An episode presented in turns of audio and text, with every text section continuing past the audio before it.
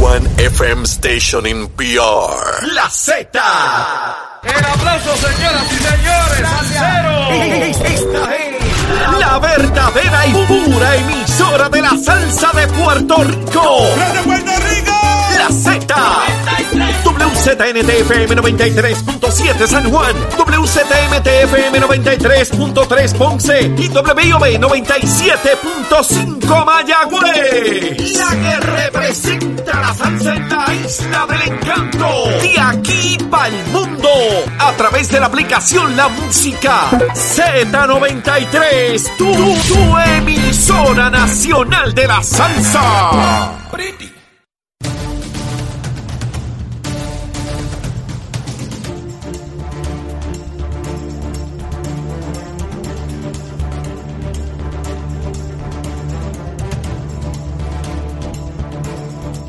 Comenzamos nuestra segunda hora aquí en Nación Z Nacional. Soy Leo Díaz y ya está aquí en el estudio el amigo Enrique Borkers para hablarnos de todo lo que tiene que ver con la tecnología y los hackeadores que ahora están de moda.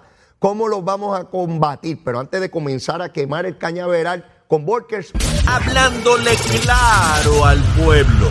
Nación Z Nacional, soy Leo Díaz. Buenos días a todos. Leo Díaz en Nación Z Nacional por la Z.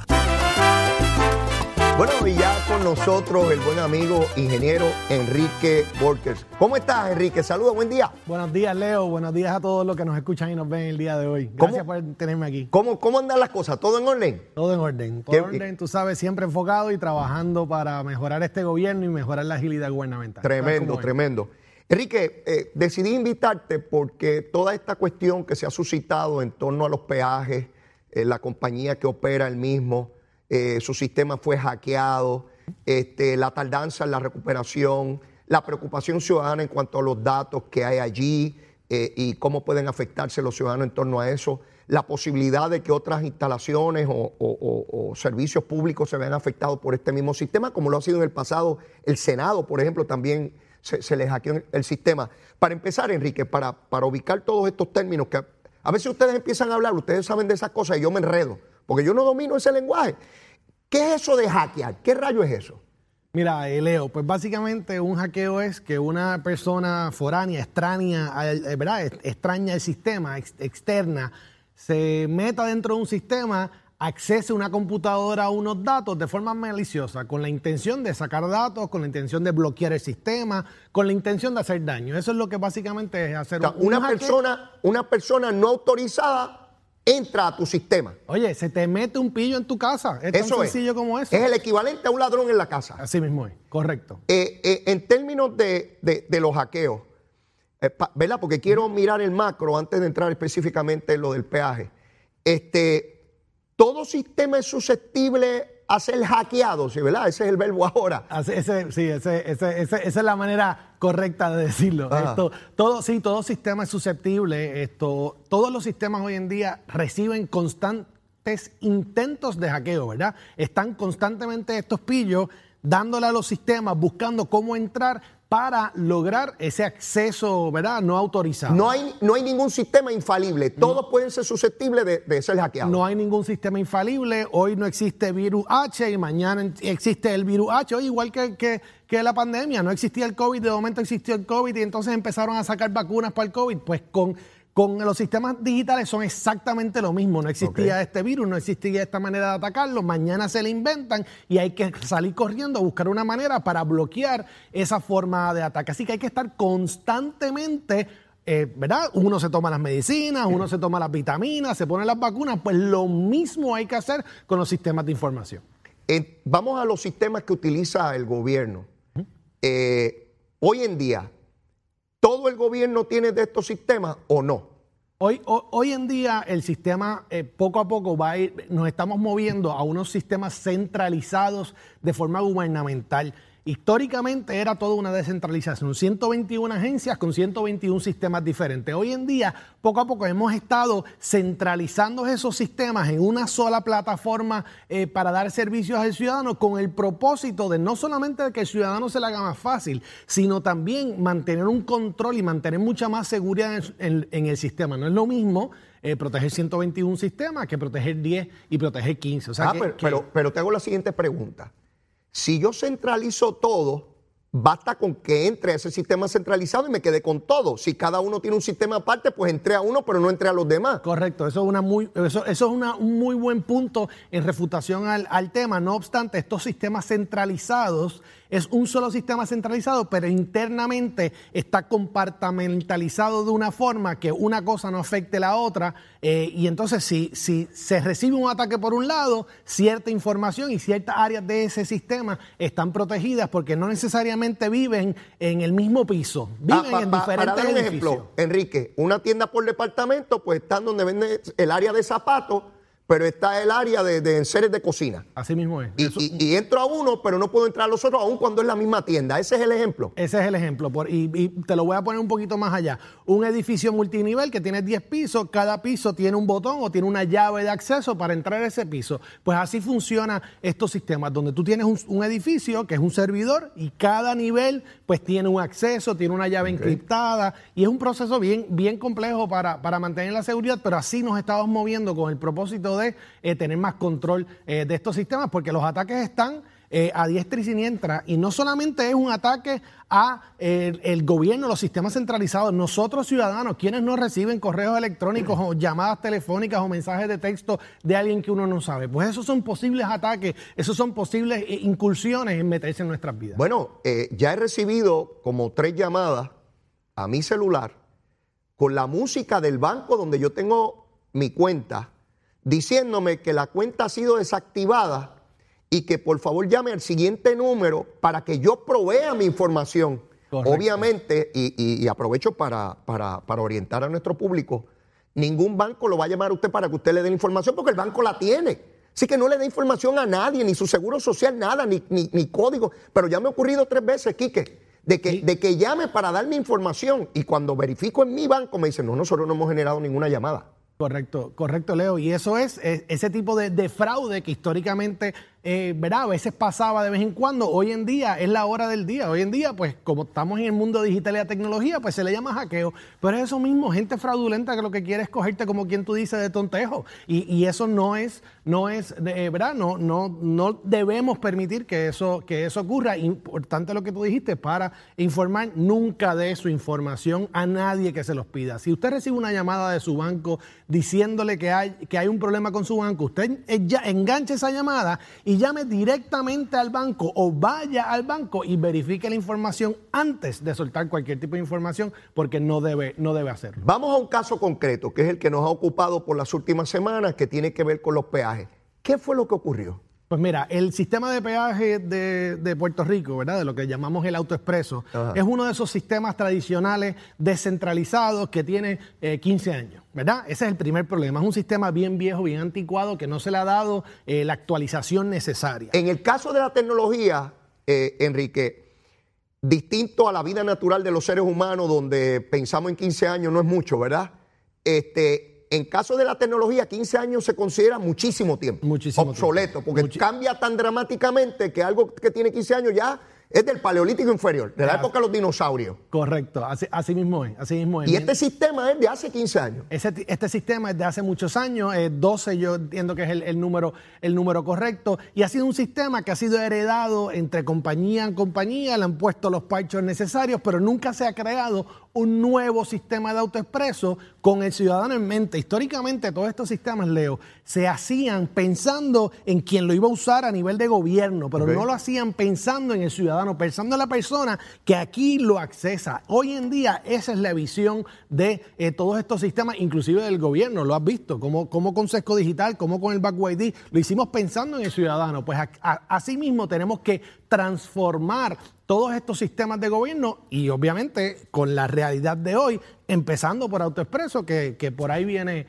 por ahí estamos trabajando con esa nueva modernización. ¿Qué, ¿Qué es lo que ocurre que no se puede al día de hoy subir el sistema? ¿Por Pues mira, qué? Sí, eh, Leo, disculpa. Eh, eh, es un sistema bien eh, descentralizado que tiene más de 375 computadoras, 200 servidores. Son, son, es, es tan centralizado cada plaza de peaje, cada sistema, cada eh, cámara que te toma una foto tiene un servidor. ¿Qué pasa? Para uno volver a subir un sistema que ha sido hackeado, ¿verdad? Que ha sido accesado ilegalmente por un, ¿verdad? Por una, por una persona, hay que hacer una validación de que esa persona todavía no está en la casa. Cuando a ti se te meten en la casa, ¿verdad? Tú te tienes que, o tú, tú te vas de la casa o tú te aseguras que el pillo haya, haya salido antes de volver a acostarte a dormir, ¿correcto? Pues es lo mismo con esto, con esto, con estos sistemas. Hay que asegurarse que no haya ningún tipo de, de- de- de vulnerabilidad adicional. Pero Porque toma tanto tiempo asegurarse que la casa está vacía. pues mira, eh, toma, definitivamente nos hubiésemos, hubiésemos querido que la respuesta sea más rápida. ¿verdad? Como ustedes saben, este sistema es un servicio que el gobierno de Puerto Rico contrata, no es un sistema que el gobierno de Puerto Rico controla. ¿ok? O sea que nosotros dependemos de la acción inmediata de un tercero quien hemos estado encima de ello, eh, eh, ¿verdad? Cayéndole, como quien dice, al matapiojo para asegurarnos que se haga de forma expedita. Ya el sistema está recuperado, ya el sistema está arriba, ya el sistema está funcional. Se le están haciendo todas las pruebas necesarias para asegurarse que todas las transacciones que ocurrieron el último mes, que estamos hablando de más de 21, mil, 21 millones de transacciones, eh, ¿verdad? Eh, procesen de forma adecuada, de forma segura, para cuando se le dé acceso al ciudadano, el ciudadano pueda ver de una forma organizada todas sus transacciones y entrar en el proceso eh, regular de, de- de su recarga y de su... o sea, que, su- que ese sistema ya se recuperó, ya se recuperó. están en el trámite todas esas transacciones. Cada vez que yo pasé por la autopista y retrataron mi vehículo, ahora eso va a subir al sistema, a ver cuántas veces yo pasé y cuánto le debo al sistema. Correcto. Durante todo este tiempo, el sistema del peaje, lo que, lo que te lee el, el sellito de AutoExpreso y lo que te toma la, la foto de la tablilla, ha estado grabando todo eso. Ahora, ahora eso pasa a un procesamiento de información en este sistema que ya subimos para entonces asignárselo al conductor necesario. ¿Qué pasa? Todo el mundo estará preguntando, a diablo, pero entonces me van a cobrar de cantazo el mes completo de peaje. No, eso no va a ocurrir de esa forma. Se le va a dar un periodo eh, bastante considerable al ciudadano para que pueda ponerse al día con ese balance pendiente de pago sin ningún tipo de multa y sin meterle la mano al bolsillo del ciudadano. Esta mañana estaba escuchando en, en la radio diferentes camioneros y personas preocupadas. Ah, ahora que la gasolina está tan cara, ahora viene y sube el autoexpreso y nos sacan ese, ese mes completo de transacciones. Eso no va a ocurrir de esa forma. Una vez el sistema suba, el ciudadano va a poder ver su balance y va a poder él, dentro de su realidad económica, hacer un plan de poder ir abonando al sistema para saldar eh, esas transacciones que él mismo consumió, porque son transacciones que pasaron eh, por los peajes, pues en un periodo ¿verdad? determinado. Eso se estará anunciando esta semana en algún momento, cómo es que específicamente va a funcionar. Pero Leo, te repito, siempre tenemos que hacer esto pensando en el ciudadano y cómo a él le va a afectar, a él y a ella le van a afectar en su bolsillo y en su día a día. El gobernador señala que quiere una nueva compañía y Correcto. ha dado el mes de mayo, ya, ya hoy estamos a 9, para, para hacer ese trámite. En ocasiones anteriores, bajo otras administraciones, también se ha hecho un esfuerzo y se le cae arriba a la compañía y toda la cosa, pero seguimos en el mismo lugar. ¿Cuál es el trámite? ¿Por qué es tan complejo traer una nueva compañía? ¿Qué compañía con qué tecnología validada en otros lugares podemos traer aquí que no sea eso anticuado que tenemos hoy? Pues mira, eh, son, son dos cosas. Una, buena, una nueva compañía, pero también un nuevo sistema, que eso es lo más principal, es un nuevo sistema. No podemos traer una compañía que administre el sistema actual, que eso fue lo que pasó en el pasado. Se trajo una compañía que administraba lo que, lo que había. No hay un sistema nuevo y estamos empujando para que se haga un sistema, un sistema nuevo. Empezó un proceso de RFP en octubre del año pasado para arreglar lo que es la estructura como tal de los peajes y ahora en el mes de mayo, a finales del mes de mayo, se emite un RFP con ya todos los detalles específicos de cómo nosotros entendemos que ese sistema debe funcionar. ¿Qué pasa? Como esto es un sistema bien viejo, no existía, no existía la Oficina de Tecnología del Gobierno, no existía PRITS, yo no estaba en el gobierno. Sobre esa visión que nosotros traemos y que el gobernador Pedro Pierluisi trae de cómo deben funcionar los sistemas que le dan servicio al ciudadano, estamos entonces adelantando e innovando para entonces insertar ese pensamiento en la construcción de estos sistemas eh, hacia adelante. Para ver si, si estoy claro, Enrique. No se trata de aquí de abrir un proceso para que vengan compañías a, hacer- a hacernos cuentos de camino. Se trata de un, un- un requerimiento de propuesta donde el gobierno dice qué es lo que quiere. Yo necesito uno, dos, tres, cuatro, cinco. Los que entiendan que cumplen con esto que yo necesito, vengan acá. Así mismo, es, el gobierno va a establecer las reglas del juego. Es- necesito un sistema que funcione de esta manera, necesito un sistema que el, el ciudadano lo pueda usar de esta manera. Ojo, y necesito un sistema que le pertenezca al gobierno de Puerto Rico. Ah, explícame eso. No que le pertenezca a un tercero. Explícame Histori- eso. Históricamente, al gobierno de Puerto Rico no tener los recursos necesarios para crear, programar los sistemas que sean empleados de gubernamentales o darle mantenimiento, se recurría a contratar compañías para que ellos trajeran sus sistemas y le dieran servicio al gobierno. ¿Qué pasa? El gobierno entonces no tiene control de esa compañía. Si esa compañía dice apaga y vámonos, el gobierno se quedó pillado. Pues entonces, esta administración lo que ha hecho es transicionar de ese pensamiento a que este sistema le pertenezca al gobierno, para que el gobierno tenga control del sistema. Ahora tienes una oficina de gobierno dedicada a esto. Tiene una especialización increíble que está dedicada a poder asegurarse que esos sistemas sean funcionales en el gobierno y que se queden en el gobierno por si de repente nosotros tenemos que cambiar un operador o de repente se tenga que cambiar la compañía, el sistema se queda y lo que se hace es entonces se hace una transición de compañía que lo administra, que le da mantenimiento, porque sí, seguimos teniendo eh, falta de recursos especializados en el gobierno, pero eso no le quita que hay un grupo de personas bien capacitadas, en todas las agencias las hay, donde poco a poco se han estado uniendo para asegurarnos que esos sistemas de información sean funcionales para el ciudadano y que no seamos rehenes de un suplidor o de un contratista a la hora de darle servicios al En ciudadano. el sistema actual, en el que tenemos hackeado, ¿eso es del gobierno o es de la empresa privada que lo administra? Ese sistema ahora mismo es de la empresa privada que lo administra, que ese es nuestro problema principal. Por eso es que el gobierno no pudo, no ha podido, ¿verdad? No, no, no se entró tan detalladamente a, a- a resolver el sistema porque el sistema no es eh, del gobierno. ¿Y Nos tene- hemos- pagamos, pagamos alguna penalidad por relevar a esta compañía de ese contrato? no, no debemos pagar una penalidad porque ese contrato va de 30 días en 30 días. Ah, ok, se renueva Se automáticamente. está renovando cada 30 días y entonces cuando, cuando se resuelva la situación, pues se sentará el equipo de trabajo a trabajar cómo es que vamos a hacer esa transición una vez se tenga esta, esta compañía nueva que estamos El- en el- proceso. la de- de compañía que viene ahora trae un sistema y, y ese sistema va a ser del gobierno. Ellos lo administran. Correcto. A- Ellos- Así que operaría. A- Así, así es que opera. Es un sistema del gobierno, la compañía que se seleccione lo administra, lo mantiene, le da actualizaciones bajo la supervisión y estandarización que le ponga la oficina de PRITS. y debo, debo suponer, Enrique, que si hubiese problemas con esa compañía, habrá las salvaguardas contractuales para poderla relevar de, de- de esa responsabilidad. Correcto, y eso- para que no, no, para que no volvamos a caer en esta para cosa. que no vean- volvamos a caer en, la- en esta cosa, correcto. Y eso es uno de los problemas que hay ahora mismo con, con el contrato. Ese contrato de esta compañía que tiene ya hace varios años no tiene las diferentes cláusulas que este gobierno ha trabajado en todo lo que son temas de tecnología, donde se garantiza un proceso específico de recuperación de desastre, un proceso específico de recuperación de ciberseguridad, los procesos para ser atendido en caso de otro, de otro asunto. Esas cláusulas hoy en día nosotros las estamos insertando en los contratos para que contractualmente, no sea por voz, o sea, no por, contractualmente esas empresas están obligadas a cumplir con los requisitos que el gobierno de Puerto Rico le plantea en esas necesidades de su como, sistema. estamos hablando de actividad criminal, ¿verdad? Porque lo comparamos ahorita con, con- con- pues, con el es. pillo que entra a la casa. Correcto. lo es. Pues de igual manera, a la sociedad le sale muy caro el tener que, que- que contratar, sea público o privado, la vigilancia para prevenir esos ataques. ¿Cuán caro es mantener unos sistemas de vigilancia adecuados para evitar que ese sistema eh, caiga en manos de los hackers? Pues mira, eh, eh, Leo, es, es bien caro, es bien caro y requiere eh, mucho presupuesto para trabajarlo. Para darte un ejemplo, la oficina de Pritz el año pasado ha invertido de unos 7, unos 10 millones de dólares para resguardar los sistemas, pero nos quedamos... Esos son los policías, esa es la contratación de policía en el sistema. Ese mismo, ese es el sistema que está monitoreando constantemente tráfico eh, raro, ¿verdad? O adiós, espérate, por aquí eh, ah, hubo actividad en este sector y ese sector a esta hora del día usualmente no hay actividad. Pues estos sistemas levantan la bandera y entran los expertos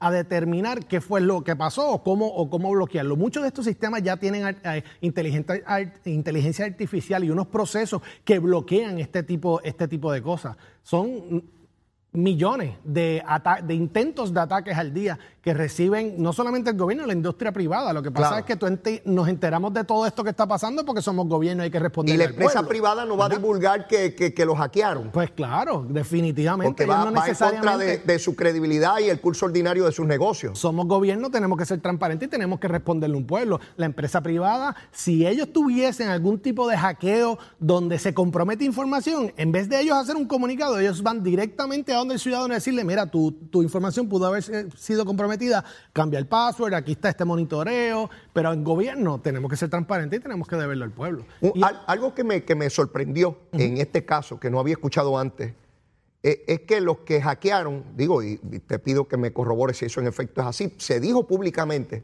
que los que hackearon se comunicaron con el gobierno para venderle, de, pa- o sea, pagar un rescate, como cuando uno secuestra a una persona. Correcto. Pagar un rescate y que el gobierno se negó. Yo pensaba, Enrique, Correcto. que una vez se daban estos hackeos, esas personas vendían la información a, a- a- a terceros, no al mismo que le habían robado la información. Sí. Eso, eso es usual. Pues sí, mira, este tipo de, de ataque, que fue lo que ocurrió ahora en AutoExpreso, es lo que se llama un ransomware. Es que entró un, un, un enemigo y, y- y- y tiene rehén el sistema de la información y te dice, hasta que tú no me des lo que yo te estoy pidiendo, no te voy a soltar ese sistema. Usualmente es dinero, usualmente es más información, eh, usualmente es acceso a otras áreas. O sea que ellos mantienen rehén eso y hasta que uno no suelte a los chavos, hasta que uno no haga lo que ellos piden, no lo sueltan. ¿Y ¿Qué, qué, gara- pasa? qué garantías tendría uno pagando el rescate que aún así ellos mantengan la información y se la vendan a terceros? Ninguna garantía. Por eso el gobierno de Puerto Rico no negocia con este tipo de eh, criminales. Aquí no se suelta un centavo. Por eso es que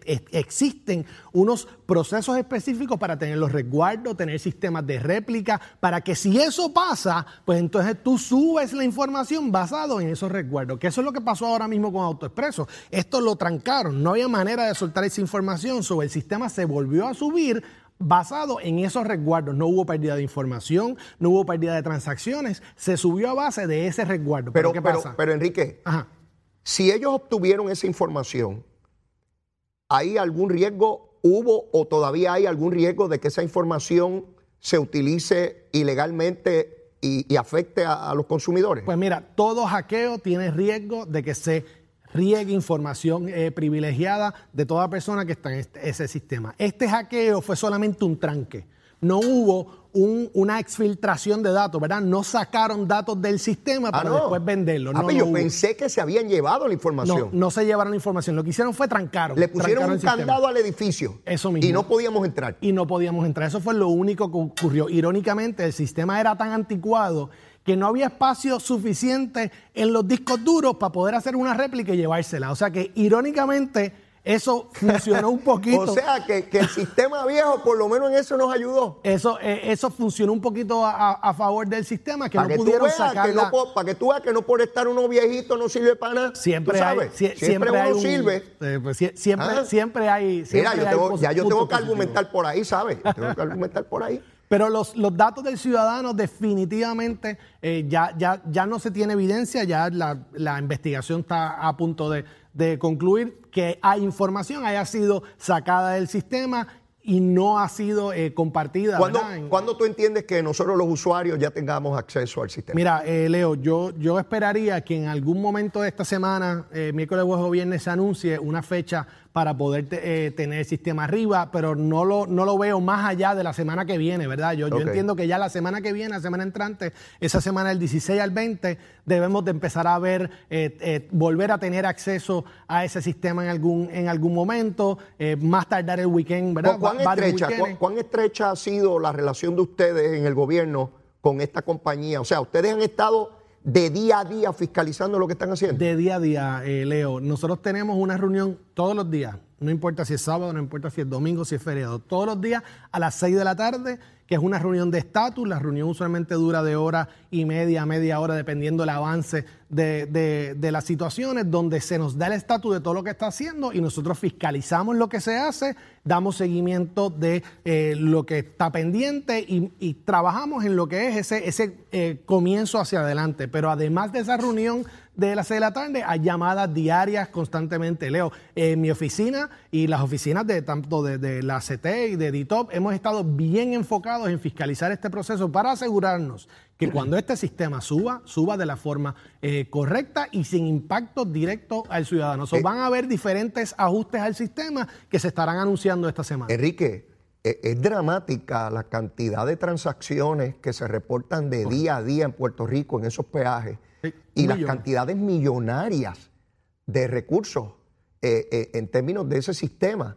Eh, cuando hablamos de compañías que puedan estar interesadas en venir a Puerto Rico, ya hay unas compañías que, que de ordinario uno sabe que van a venir o pueden, o pueden aparecer compañías nuevas. ¿Cómo se da esto? No, mira, para que no empiecen con los whitefish, para Pues que no claro. empiecen con los whitefish. Pueden, pueden venir, pueden venir eh, compañías nuevas que uno no conoce, por eso es que se hace ese proceso eh, de RFP, pero aquí se insertó un proceso nuevo. Aquí PRITS, la Oficina de Tecnología del Gobierno, hace lo que se llama un, un registro de prove- proveedores de tecnología, donde entra un personal pericial técnico a evaluar si esta compañía de verdad tiene los recursos necesarios que dice que tiene y si tiene el conocimiento necesario para poder implementar este tipo de solución. O sea que ahora tenemos como que un filtro más para filtrar esos whitefish de la vida o esos, o esos procesos de la vida para asegurarnos que quien vaya a dar el servicio tenga la capacidad necesaria para hacerlo. En el caso de Whitefish, tenía la capacidad, trajeron las personas, pero se creó un problema político y acabaron sacando a la compañía que estuvo dispuesta a venir cuando no había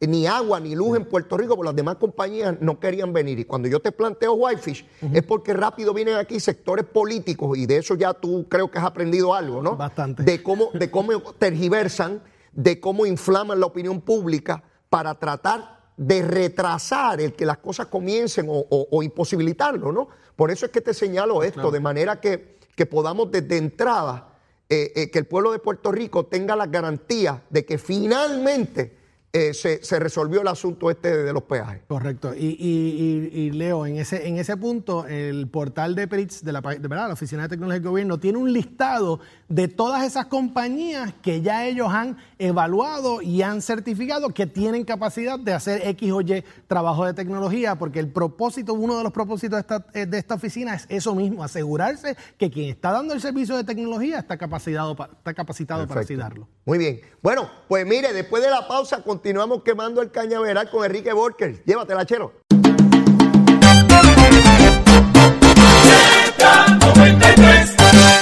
Estás con Nación Z Nacional por el Habla Música y Z93. Ayer leí tu carta con tu Bueno, y comenzamos ya nuestra última media hora de programa junto al ingeniero Enrique Borkers. Enrique, a las nueve y media aquí se hace una recomendación de almuerzo. Siempre el invitado plantea qué prefiere recomendarle al pueblo de Puerto Rico. Te toca a ti. Pues mira, le tengo ganas a un buen sandwichito de bistec encebollado. Ajá. En pan sobao o pan de agua, como más, ¿verdad? A mí- a mí me gusta sobadito, sobadito. Pan sobadito, un buen bistecito. Se lo dejo a los que le quieran echar ketchup y no, ¿verdad? Porque hay muchos que le gusta el ketchup, a mí me gusta. Mira, con un quesito suizo ahí, Oye, una sí. cosita. Oh, eso. Mi- Mira, bueno. aquí, hay uno, aquí hay uno detrás de la cámara que mire, por poco se marea ahí, cae en un sofá que tenemos ahí. Muchachos. Mira, ahí, ahí en la esquina, oye, ahí en la esquina hacen uno bien bueno. Oh, yo sé, yo sé. Fíjate, tenemos muchos lugares donde se puede conseguir. Eso, eso es un, un plato exquisito, ese sandwichito de bistec. De verdad que sí. Buena recomendación, Enrique. Buena recomendación. Mire que no nos hackeen el sándwich. No mismo permita que se lo hackeen. Usted se lo come. Mire, atrapa ese sándwich ahí y se lo come usted solito. Mire, Enrique, el Departamento de Educación eh, es gigantesco, ¿verdad? Todos lo sabemos. Correcto. Si hay un área que se sufrió enormemente durante la pandemia, pues fue precisamente la imposibilidad de ofrecerle la educación a nuestros estudiantes como correspondía. Y llevar la tecnología a los estudiantes, no solamente en el salón de clases, sino en, su casa, ¿no? Ha sido un reto inmenso que se ha tratado de verdad de llevar a cabo, pero están los problemas ahí. Y te planteo uno que, que el otro día vi y veo la tragedia en el gobierno en general, y es que no importa quién se lleve una subasta, quien no se la lleve, lo va a llevar a los tribunales y ahí estamos otra vez. Podemos estar hasta años en el trámite. En este caso, estuve leyendo que el Departamento de Educación tiene una tecnología, no sé si son tabletas, eh, una cantidad enorme, eh, que está detenido y está en el Tribunal Supremo todavía para que se decida. En el camino se va un semestre, un segundo semestre, un año escolar, se gradúan los estudiantes y no acaba de llegar esa tecnología tan importante. ¿Dónde estamos en términos de tecnología en el Departamento de Educación? Pues mira, Leo, eso, eso que dices es, un- es un- es una preocupación muy grande que, de que nosotros estamos, eh, tenemos, porque eso pasa. Eh, hay un proceso subasta, el que no la gana la impugna, y están ahí dándole cantazo hasta que finalmente se suelta o que el Supremo decide y entonces empieza, empieza el, proceso. El Departamento de Educación es, como lo dijiste, es, es, una, de, las, divisiones más grandes del gobierno y probablemente tienen una tercera, una cuarta parte de, de lo que son los empleados gubernamentales a nivel de gobierno, de gobierno completo y necesita eh, mucha, mucha ayuda tecnológica para agilizar todo ese proceso están tomando pasos y hay un montón de pasos que han estado tomando que se ha tardado un poco más eh, del usual para poder llevarle esa, esa tecnología o ese acceso a la información eh, al estudiante, no solamente al salón de clases, sino también a su casa. Eh, ya hoy en día la mayor parte de la escuela, no, no quiero decir todas, porque probablemente hay una que otra no ha acabado, ya tienen fibra óptica, ya tienen acceso a banda ancha, no solamente a nivel administrativo, sino a nivel de salón. Y hay muchos programas que, que ayudan a que el, el estudiante tenga ese acceso en sus casas para poder conectarse de, De- forma déjame de forma preguntarte algo. La banda ancha. Yo no sé nada de eso. Pues una banda ancha es más, más grande que una banda que no es ancha. Eso es lo único que yo sé.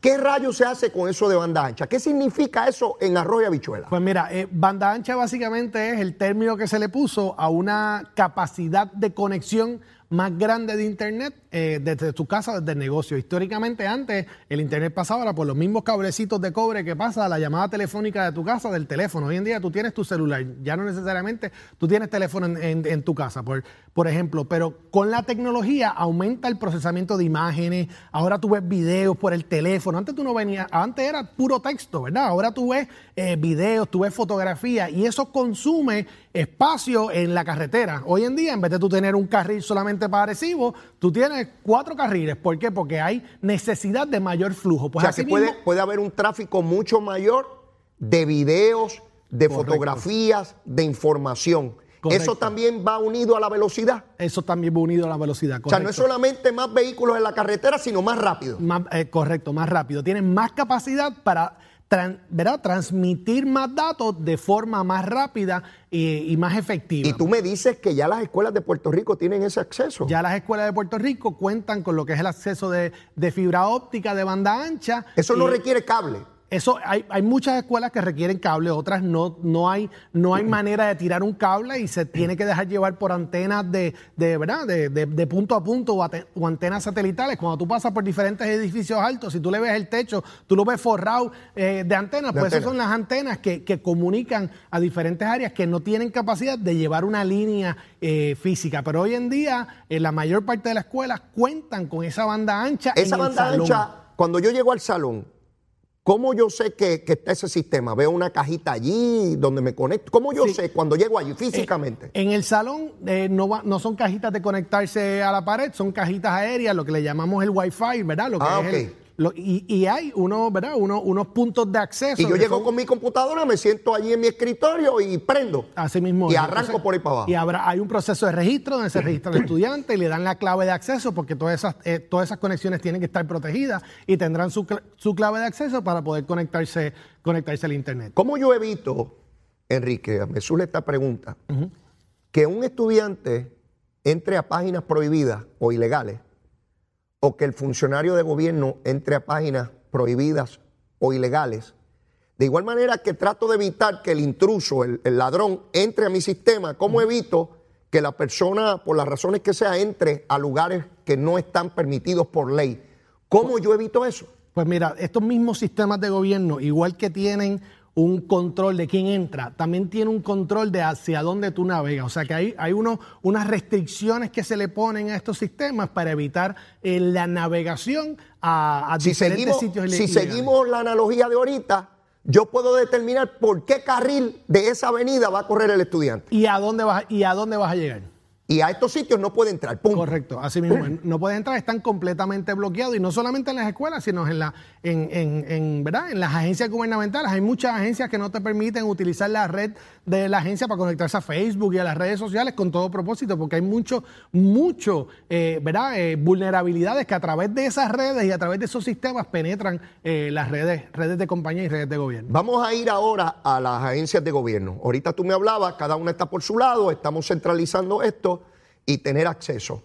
¿Los municipios son parte de ese esfuerzo? Pues mira, los municipios eh, son otros de de los entes que están aislados y no forman parte de esa red interagencial de protección. Pero eso es uno de los no. No, no, forma porque no hay el interés en que formen ahora o porque ellos se niegan a ser parte. No, no, no, no, no forma porque no hay, no necesariamente ha habido el, el esfuerzo gubernamental para, para traerlos Ah, y, ok. y- y- y montarlos, pero se está haciendo, se, se están teniendo eh, conversaciones para poder lograr lo que pasa. Traer al municipio aumenta eh, lo que es el costo de esa banda ancha, lo que es el costo de la red interagencial, eso hay que hacerlo de forma, de forma eh, planificada. No obstante, cada municipio tiene su protección y tiene eh, su sistema y el gobierno ayuda a que el municipio tenga esa capacidad de banda ancha para conectarse eh, al Internet. Inclusive hay ahora con, con diferentes fondos federales que están eh, viniendo para ayudar en lo que es la reconstrucción. Hay unos proyectos bien buenos para los municipios para asegurar que no solamente el municipio tenga una excelente conexión, sino que tenga una conexión redundante.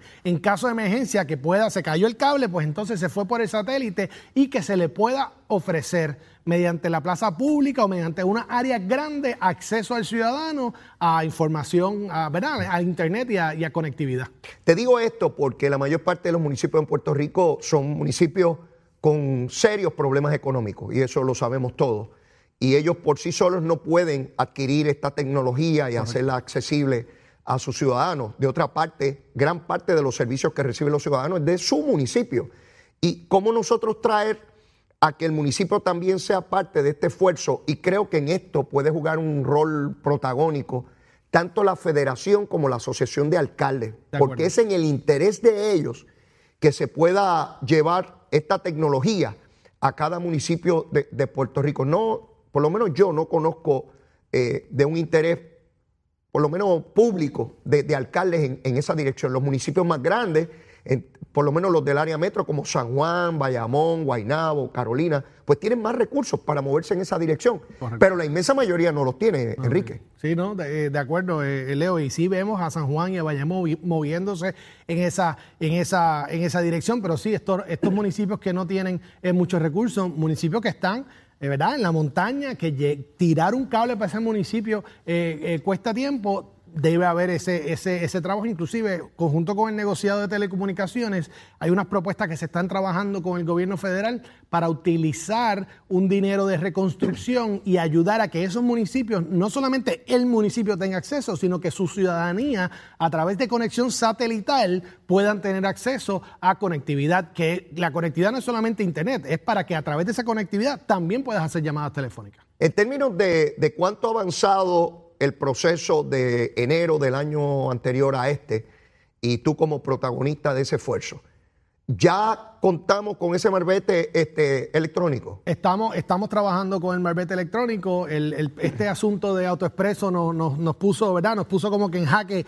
para arriba y para abajo eh, el, el- ¿verdad? El, proceso, pero se está, se está trabajando, se han hecho pruebas, inclusive entiendo que entre hoy y mañana hay una reunión para, para moverlo y hacer todo lo necesario para ya lanzar ese, ese marbete electrónico que nos ayuda muchísimo en esa facilidad al ciudadano, esa agilidad gubernamental para el ciudadano. Y marbete electrónico es una de las cosas eh, adicionales, ¿verdad? Que, que- que podemos traer, más vendrán en los próximos años para facilitarle ese servicio al ciudadano. Si te preguntara en términos de objetivos inmediatos, a corto plazo, en términos de, de- de tecnología en el gobierno, ¿por, por dónde vamos? ¿Por qué, qué- qué estás mirando? Pues mira, eh, la, la meta principal de nosotros es resolver las filas de gobierno y, el, y en la queja constante de que yo voy a una agencia y no me resuelve. O sea, ir a mirar dónde hay fila y resolver esa fila. Correcto. Eso, eso, eso, eso. Y, Eso, eso ocurrió en Sesco. Y empezamos por Sesco. Hoy en día, y lo ves en las redes sociales, oye, todavía hay filas, todavía hay ciertas cosas que se están mejorando,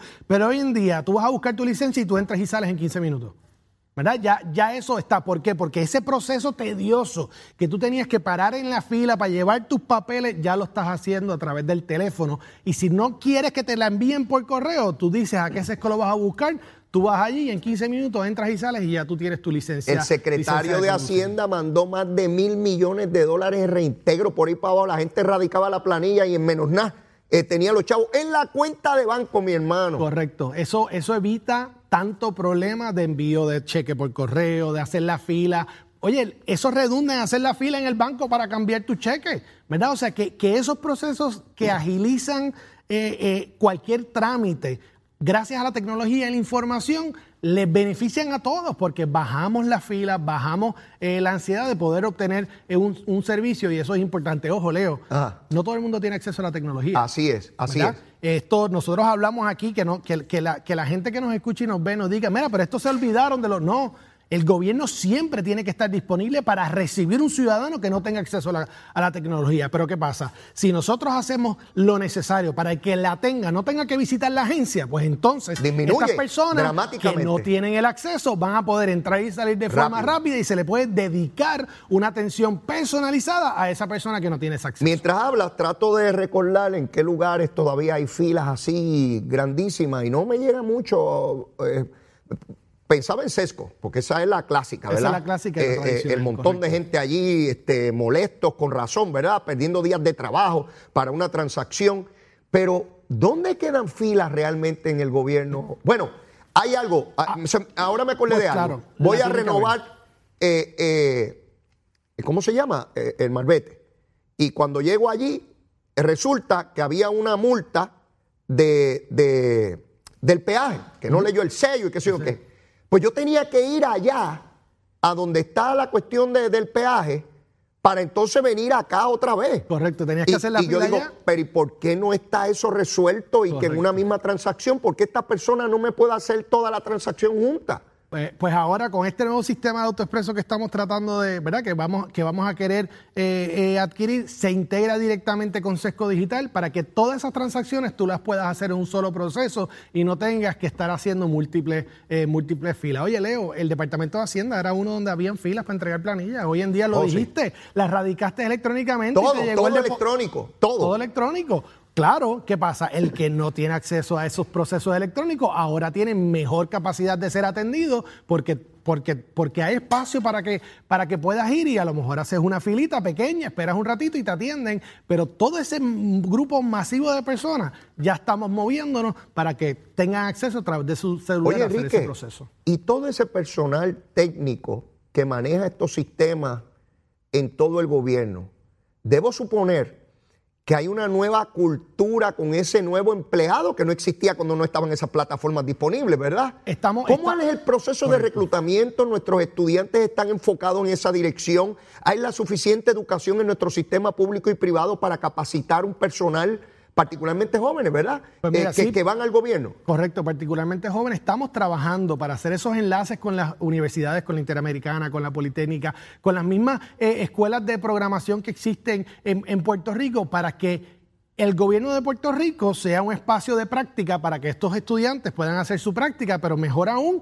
si les gusta que se queden y ofrecerle la competitividad necesaria que hay afuera. ¿Qué pasa? El- en la tecnología, en el mundo de tecnología, la competencia está bien fuerte. Hoy en día viene una compañía de afuera a un buen programador y le ofrece, ¿verdad?, una purrucha de chavos mensual y le dice, no, no, quédate en tu casa, trabájame remoto. ¿Qué, qué, qué, qué persona no, no quiere ganar mucho dinero trabajando de su casa? Eso es, y, y con esa Sí, de- de- competencia... descalzo, descalzo en la casa y trabajando. Imagínate, con esa competencia que estamos trabajando, pero estamos, eh, eh, estamos enfocados en poder buscar la manera de poder ofrecer mucha eh, Hoy, más hoy compensación. en al día. Enrique, ¿hay falta de personal especializado o no? Sí, hoy en día, hoy en día a nivel, a nivel de gobierno hay falta de personal especializado, pero lo estamos trabajando, readiestrando. Hay mucha, mucho personal capaz en todas las agencias de gobierno a- para trabajar estas cosas y se ofrecen las certificaciones y adiestramiento Y hay, necesario. personal, porque hay personal disponible, porque te confieso algo, a mí me da trabajo. Esta cosa es la tecnología, yo de mirarlo ya, ya como que no quiero entrar.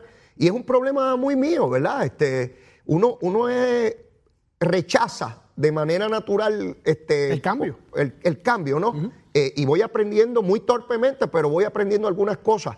¿Hay personal de ese que ya lleva 15, 20 o 30 años en la agencia disponible para readiestrarse en estas áreas? Mira, hay, hay personal de gobierno que está dispuesto a readiestrarse y se readiestra. Por ejemplo, el personal ya de informática, con todo este proceso de, de energía eléctrica en, en- en la Oficina de Tecnología del Gobierno, reci- eh, ¿verdad? Eh, llegaron diferentes personales de, de energía eléctrica que trabajan trabajaban en informática en sus áreas, pero ahora están trabajando en informática con mayores responsabilidades y más, y más enfoque. Pues se le da el adiestramiento eh, necesario para poder entrar eh, en otras responsabilidades. Existe el personal de informática en el gobierno, pero hace falta más. Hace falta ser más competitivos para poder atraer ese, perso- ese, ese, ese personal nuevo que quiera meterle mano a soluciones en el gobierno. Oye, eso es lo que estamos haciendo. Eso es una de las razones por la cual yo le estoy metiendo mano a esto, porque es que necesitamos sangre que quiera meterle mano a problemas nuevos para ayudar a los que ya Oye. están, que tengan menos carga, porque ese es otro, otro, otro asunto. Tienes una persona en la, en la oficina de informática y ese es el responsable de todo, pues vamos a buscar la manera de que esa persona tenga más apoyo para que puedan salir más cosas Oye, de nada, innovación. nada te amilana en tu entusiasmo y en tu deseo de hacer las cosas, mi hermano.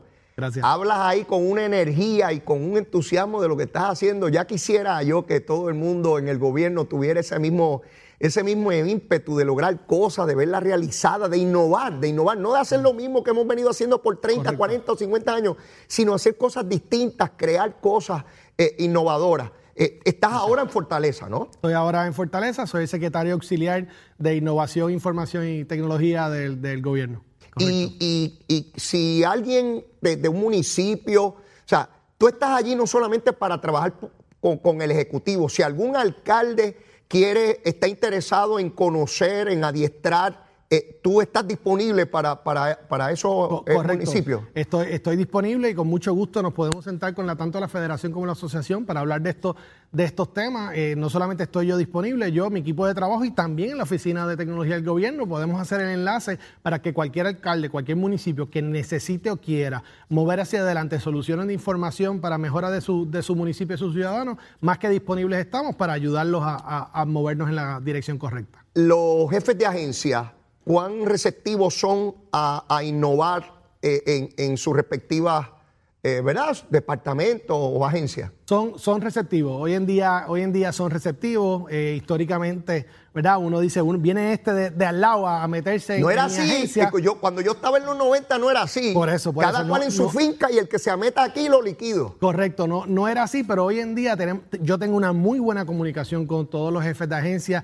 y cada vez que hay un tranque, pues, pues, pues dicen, llámate a Walker a ver si él, él nos puede, él nos puede ayudar, porque una cosa importante de saber es que no es solamente, ¿verdad? Venimos a resolver la- el tema con tecnología, venimos a, a pensar diferente y yo vengo pensando diferente, ¿cómo podemos resolver problemas? Ah, que si ese problema se mueve moviendo esta mesa de aquí a acá, pues vamos a hacerlo. Si se mueve con información y tecnología, pues también vamos a hacerlo de una manera más, más ágil y eficiente. O sea que, que tengo una muy buena comunicación con los jefes de agencia y están enfocados en resolver problemas porque ellos mismos lo ven. Imagínate, hoy en día, Leo, eh, el jefe de agencia no necesariamente tiene en una pantalla todo lo que está pasando con su agencia para tomar decisiones, cuánta información tiene y nos estamos moviendo para poder darle a los jefes de agencia unas herramientas para que ellos tengan en una sola pantalla, oye, cuando se levantan por la mañana en el celular, ven acá, a ver, ¿qué pasó ayer? ¿Cuántas transacciones ocurrieron? ¿Cuánta gente atendimos? Esa información es importante tenerla al, al- al acceso de las manos para poder tomar decisiones informadas. Y ahora que viene eh, la época de huracanes, qué mejor momento para poner en prueba estos sistemas para validar si en efecto estamos comunicando la forma eficiente todos estos datos para poder tomar eh, decisiones importantes en momentos de necesidad. Ingeniero Enrique Borkers, más que agradecido, me he disfrutado esta plática enormemente. De tiempo en tiempo te voy a llamar para que nos pongas al día. De por dónde vamos, con cuánta rapidez, con cuánta eficiencia, cuánto adelantamos y que finalmente nuestra jurisdicción en Puerto Rico sea una de las primeras en los Estados Unidos en términos de tecnología y los servicios al ciudadano. Gracias, Enrique. Esa es la meta. Gracias a ti, Leo. Gracias, gracias.